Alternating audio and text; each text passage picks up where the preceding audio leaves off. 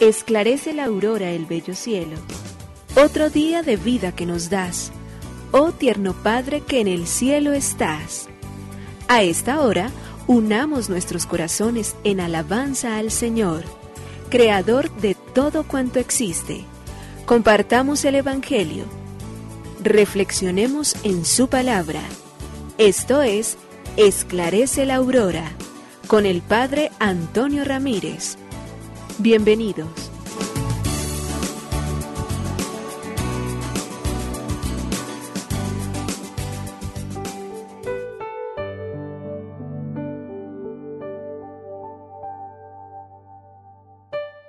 Con los muy buenos días, hoy es lunes 23 de enero del año 2022, estamos iniciando una nueva semana, siete días a la semana que el Señor ha puesto en nuestras manos, hoy la jornada laboral, ayer la hemos iniciado desde el punto de vista litúrgico con el descanso día del Señor. Queremos ponernos en su presencia, queremos darle gracias al Señor de todo corazón, que nuestro espíritu se eleve para reconocer la grandeza, el poder, la omnipotencia, la misericordia, para reconocer lo maravilloso, lo admirable, que nuestro corazón se ensanche hoy en medio de esos bienes que vienen del eterno, para que en ellos podamos fundar nuestra vida, para que en ellas podamos encontrar la fuerza y la gracia necesaria que hoy cantemos con todos nuestros hermanos, con quienes vivimos, con quienes trabajamos, con quienes caminan a nuestro lado, la inmensa alegría de Dios. Que la alabanza salga de nuestro corazón y la de nuestros hermanos para unirnos en un solo corazón, para poder decirle a Dios, gracias Señor por tu amor, gracias Señor por tu poder, gracias Señor por tu misericordia infinita, gracias porque tu luz hace posible todos los bienes necesarios para nosotros. Por ello hoy, Señor, como todos los días te decimos, gracias, Señor, Creador del universo, oh Padre nuestro que en el cielo y en la tierra estás. Nos unimos a la Iglesia Universal que ora. Esclarece la aurora el bello cielo, otro día de vida que nos das. Gracias a Dios, Creador del universo. Oh tierno Padre que en el cielo estás, nuestras voces unimos al concierto que el universo eleva ya en tu honor. Desde la tierra al cielo más profundo, tierno Padre magnífico Hacedor, conserva nuestras almas sin pecado, a nuestro cuerpo da fuerza y salud, y nuestra mente ilumina piadoso con un rayo benéfico de luz. Por nuestra amada patria suplicamos, por la iglesia elevamos oración por nuestros amados padres y familia, siempre dichosos los hagas tú, Señor. En tu santo nombre, comenzamos este día de vida que nos das. Haz que lo acabemos santamente, oh Padre nuestro que en el cielo estás.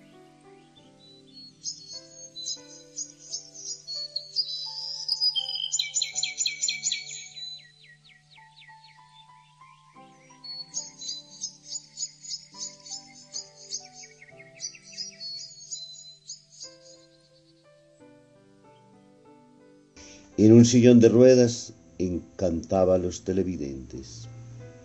Los jueves por la tarde en las pequeñas pantallas de televisión alemana aparece un joven rostro de mujer cargado de simpatía. Un bonito pelo rubio, unos ojos verdes, una sonrisa tímida y una voz perfectamente adaptada al programa juvenil que presenta. Cada mañana el cartero deja docenas de cartas en el buzón de Petra Krautz este es el nombre de la presentadora. Son misivas de admiradores que le escriben enamorados de su sonrisa, porque su rostro es uno de los más conocidos en Alemania Occidental. Lo que hasta hace poco no sabían los televidentes alemanes es que Petra Kraus presenta su programa en una silla de ruedas, ya que es paralítica de la mitad inferior de su cuerpo. Y solo hace poco han conocido la verdadera historia de esa sonrisa que a tantos cautiva. Es la historia de una de las tantas muchachas vacías que fueron rebotando por la vida de fracaso en fracaso hasta convertir su existencia en un largo hastío que terminaría en el más amargo de los desenlaces. El intento de suicidio arrojándose desde una ventana de su cuarto en un quinto piso. Al, parecer alguien no permitió que Petra muriese, tal vez para explicar al mundo que una muchacha que no encontraba el sentido de su vida mientras todo le sonreía y mientras la salud habitaba en su cuerpo, iba a encontrar ahora en ese sentido cuando, paralítica y rota la espina dorsal en su caída, todo parecía verdaderamente terminar de cerrarse por ella. Y sucedió que un joven autor, Peter Vogel, casualmente la conoció en el hospital. Este joven cristiano se empeñó en explicar a Petra que la vida no era negra y que bastaba con empeñarse en encontrarle un sentido, un ideal, una misión para sentirnos contentos. Pero ¿de qué iba a servir ahora Petra cuando ya solo sería una carga para cuantos la quisieran? Peter se atrevió a ponerle algo que parecía completamente inverosímil. Lo mejor de Petro era su sonrisa. No podía usar sus piernas paralizadas, pero siempre podía sonreír, y precisamente las presentadoras de televisión son las profesionales de la sonrisa.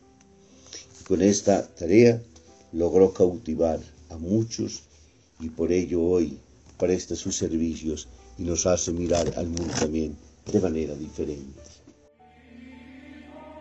Del Santo Evangelio según San Marcos capítulo 3 versículos 22 al 30.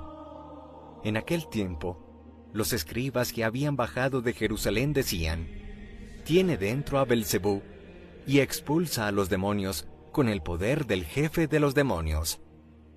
Él los invitó a acercarse y les puso estas parábolas. ¿Cómo va a echar Satanás a Satanás? Un reino en guerra civil no puede subsistir. Una familia dividida no puede subsistir. Si Satanás se revela contra sí mismo para hacer la guerra, no puede subsistir. Está perdido.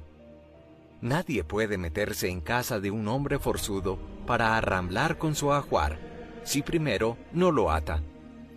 Entonces podrá arramblar con la casa. Creedme, todo se les podrá perdonar a los hombres, los pecados y cualquier blasfemia que digan. Pero el que blasfeme contra el Espíritu Santo no tendrá perdón jamás, cargará con su pecado para siempre. Se refería a los que decían que tenía dentro un espíritu inmundo. Palabra del Señor. Gloria a ti, Señor Jesús. El Evangelio de Marcos en el capítulo 3, versículos del 22 al 30 los escribas de Jerusalén ahora bajan para decirle sencillamente y enrostrarle a Jesús lo más contradictorio de la vida que pueden encontrarse. Le dicen que Él expulsa a los demonios con el poder del jefe de los demonios. Y Jesús en medio de la lógica los invita a que reflexionen sobre las palabras estúpidas que están diciendo, ¿cómo puede Satanás estar dividido para luchar contra sí mismo? Un reino para mantenerse fuerte necesita estar siempre unido y para poder vencer al enemigo necesita siempre uno más fuerte. La división ya de por sí es sencilla y llanamente una forma de haber perdido fuerza, de ser incapaz de realizar las cosas había escuchado de sus propios familiares de que no estaba en sus cabales, pero ahora sí finalmente entonces estos rompen absolutamente el molde estos letrados que vienen a decirle que tiene a Belcebú y que con ese poder expulsa entonces los demonios. Esta situación sencillamente la pregunta es cómo puede un endemoniado a la vez ser exorcista y expulsar a los demonios, porque eso es lo que Jesús realiza. Pero hay una sentencia profunda en el día de hoy. Jesús deja claro entonces de que Él es más fuerte que el mismo demonio, Él es más fuerte que el espíritu del mal, Él es más poderoso que cualquiera de todos los seres existentes y por existir sobre esta tierra. Creo que hay un pecado gravísimo y es el que se peca contra el Espíritu Santo. Y ese pecado es particularmente negar la luz taparse los ojos para no ver aquello que es evidente. ¿Qué es lo que hace Jesús? Liberar, perdonar, proclamar, anunciar, dejar claro que el reino de Dios está en medio del mundo y que solamente el acercarnos a Él, a su gracia, a su luz, a su bondad, a su verdad, a su justicia, a su misericordia, exorciza cualquier tipo de males, cualquier tipo de demonios, cualquier poder de quien finalmente ostente o cree tener poderes del mal. Por fuertes que sean, hay gente que teme a veces porque dice, ese brujo, esa bruja, ese hechicero, ese tal, ese cual. No, el poder está verdaderamente es en la persona de Jesucristo. Él es Dios y por ser Dios, todo, absolutamente todas las fuerzas, los seres, lo creado, está bajo su dominio. No se nos puede olvidar jamás ello. Y por ello tenemos que reconocer entonces la evidencia de la fuerza del bien, la evidencia del exorcismo frente a todo mal, la evidencia de quien en Cristo hace recapitular todas las cosas para hacernos reconocer que solo en Él podemos encontrar vida y vida en abundancia. Por ello hoy estamos llamados entonces a no ser ciegos, a dejarnos iluminar, a permitir que esa luz penetre en nosotros, a vivir de la gracia del Espíritu, a exorcizar todo mal con la fuerza que nos viene de lo alto. Que bendiga el Padre, el Hijo y el Espíritu Santo. Muy feliz día para todos.